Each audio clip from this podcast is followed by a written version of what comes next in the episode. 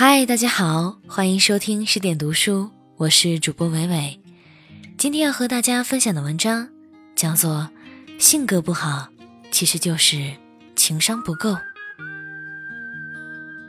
前几天，一个粉丝在芬达上给我提问，问我作为霸道总裁最喜欢什么样的员工。我给出的第一个答案就是情绪稳定。他后来很诧异地问我。为什么不是诸如吃苦勤劳、聪明这样的要求？我说，这些是入门门槛，根本算不做要求。为什么很多企业在雇佣人员的时候更倾向选择男性？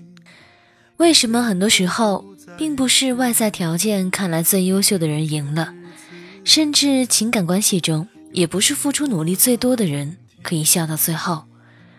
这其中有一个很大的差异。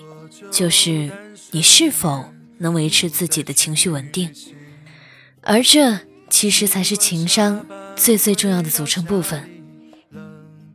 很多人以为情商就是会说话、会沟通、长袖善舞、八面玲珑，这些都不是情商的本意。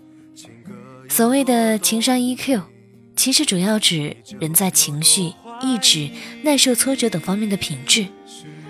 EQ 是由五种特征构成的：自我意识、控制情绪、自我激励、认知他人情绪和处理相互关系。当你认清情商的真正含义，你就会知道，很多人理解的情商其实都是错误，而很多人所说的性格不好，其实就是情商不够。误区一：内向的人就是情商很低。我认识很多侃侃而谈的人，都不是天生外向型，包括我自己。我曾经也认为自己很内向，天生就不属于舞台。但现在我可以在各种分享会上应对自如。改变我的原因，并不是因为我从内向变成了外向，本质上，我依然认为自己是内向的。我更喜欢独处，或者和三两好友相处。真正令我改变的是，第一，我建立了很强大的自我意识，不再那么惧怕别人看我的眼光；第二，知识上的多年累积给了我自信；第三，每次我都有做充分的准备，我知道了没有人是天生的演讲家，所以并不是我性格改变了，而是我不那么恐惧这件事儿了，我有能力和能量。应对处理这件事儿了。内向的人依然可以成为演说家。历史上许多优秀的演说家，比如前美国总统林肯，他其实是一个非常害羞和内向的人。所谓的内向和外向，只是他们获取信息、自我驱动的方式不同，他们喜欢的交流方式不同，他们对环境的适应能力不同，并不决定着。谁的情商更高？误区二：有心计的人情商更高。这是我在现实中更频繁听到的一个论调。我的男朋友被人抢走了，因为对方比我更有心计。甄嬛为什么能笑到最后？因为她学会了算计别人。真的是因为这样吗？很多人完全忽略一个问题是。这些心计行之有效的原因是，他们在整个事件进行的过程当中，情绪非常的稳定，而对手太容易情绪失控了。比如甄嬛，她失子之后的抑郁，成功让皇后重新赢得局势上的优势，甚至以此把她送出宫，让她彻底离开皇上的视野。她不是输在了心计不如皇后，而是没办法控制自己的情绪。在伤心中放弃了自己。同样的，还有《琅琊榜》里的梅长苏和靖王。梅长苏步步为营，他知道对手情绪不稳之时，就是他出手之时。而靖王虽忠勇耿直，却总是因容易冲动，险些毁了梅长苏的精心布局。所以，与其说有心计的人情商更高，不如说，因为他们想得更远，运筹帷幄，所以情绪控制能力更高，不会那么容易情绪失控，受制于人。同理，因为情绪稳定，所以他们在关键时刻能做出更正确的决断。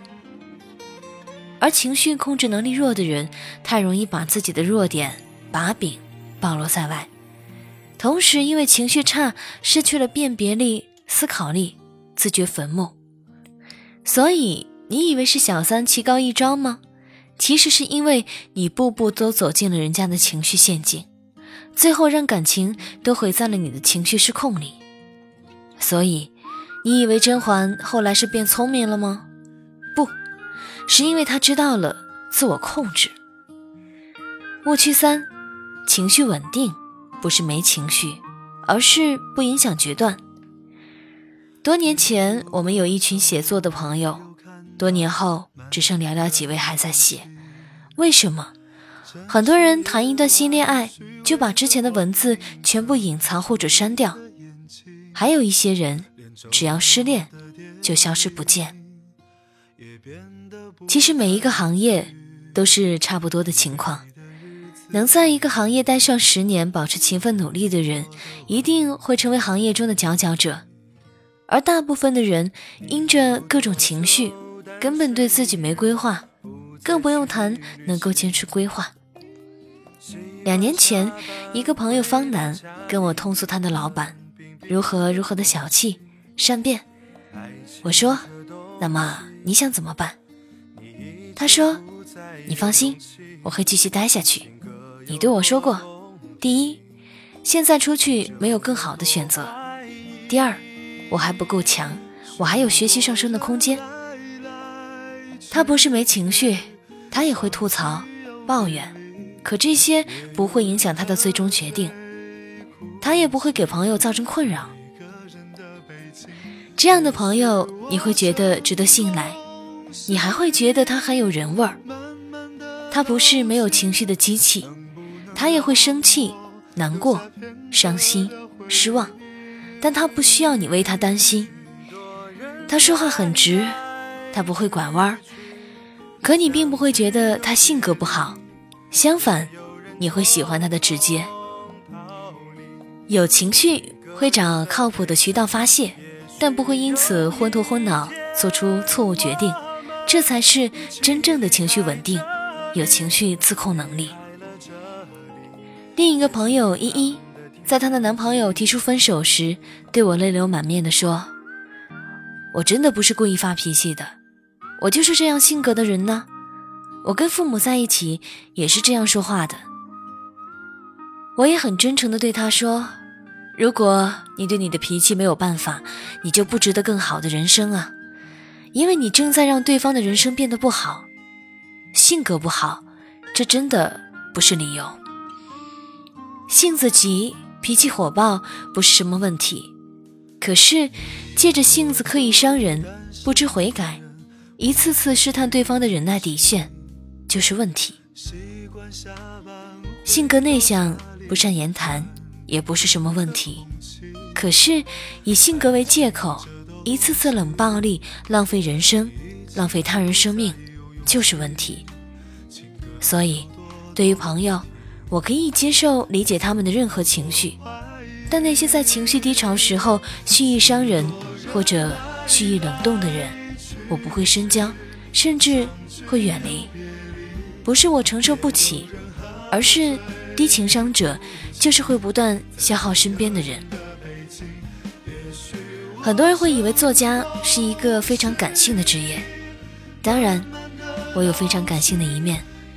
看电影会哭，看一朵云很美会开心，但你想在任何事情上做到成功，都必须高情商。高情商最基础的能力就是情绪控制能力。十年前，我还在媒体工作，我业余开始写作，成就了今天的我。我的朋友都说我就是少年老成，其实我不过是能够保持自己的情绪稳定而已。我不是不会失恋，不会难过，没有委屈，我只是清楚的知道。这些事都不能击倒我，因为我这一生最重要的是是活好我自己。如果性格不好，那就努力去改呀，去学习呀，去修行啊。所以，不要再用“我天生性格如此”做理由了。智商是天生的，之所以有情商这个概念提出，正是因为 EQ 是可以通过后天学习来提升的。十几岁性格不好，父母可以包容；作为一个成年人，还在拿性格不好、情商低做借口，生活过得不如意，又该怪谁呢？文章分享完了，感谢作者十二。如果你喜欢这篇文章，喜欢伟伟的朗读，欢迎在下方留言点赞，欢迎关注公众号十点读书，我是主播伟伟。我站在原地，等你回来。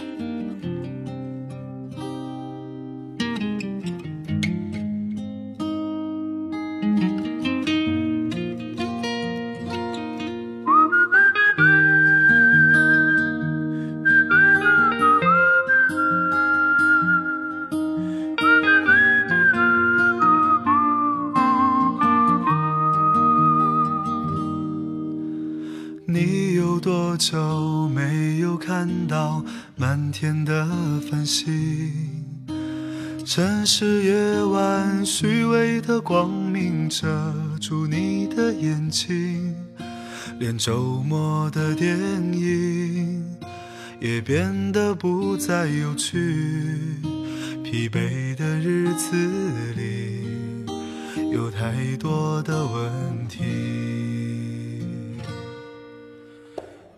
有多久单身一人，不再去旅行？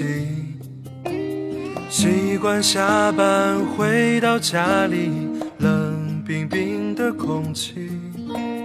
爱情这东西，你已经不再有勇气。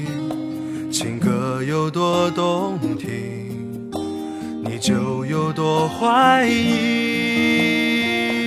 许多人来来去去，相聚又别离，也有人喝醉哭泣，在一个人的北京。也许我成功失意，慢慢的老去，能不能让我留下片刻的回忆？人来来去去，相聚又别离，也有人匆匆逃离这一个人的北京。也许有一天，我们一起离开这里，离开了这里，在晴朗的天气。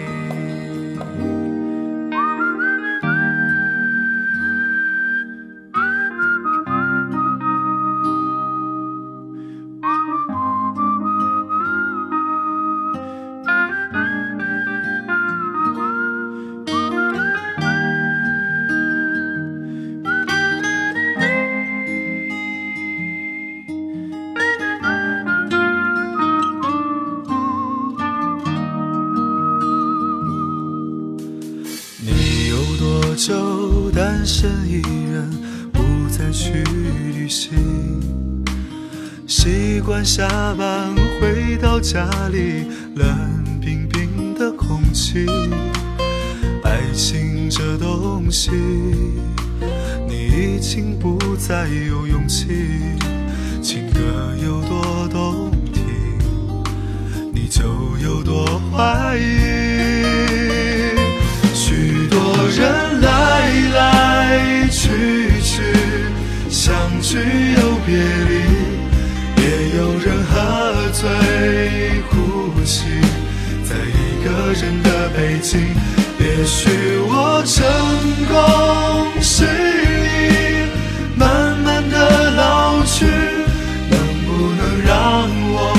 留下片刻的回忆？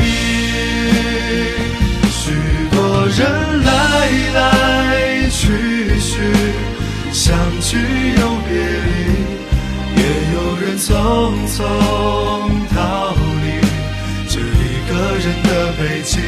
也许有一天，我们一起离开这里，离开了这里，在晴朗的天气。许多人来来去去，相聚又别离，也有人匆匆逃离这一个人的北京。也许有一天，我们一起离开这里，离开了这里，在晴朗的天气。让我拥抱你，在晴朗的天气。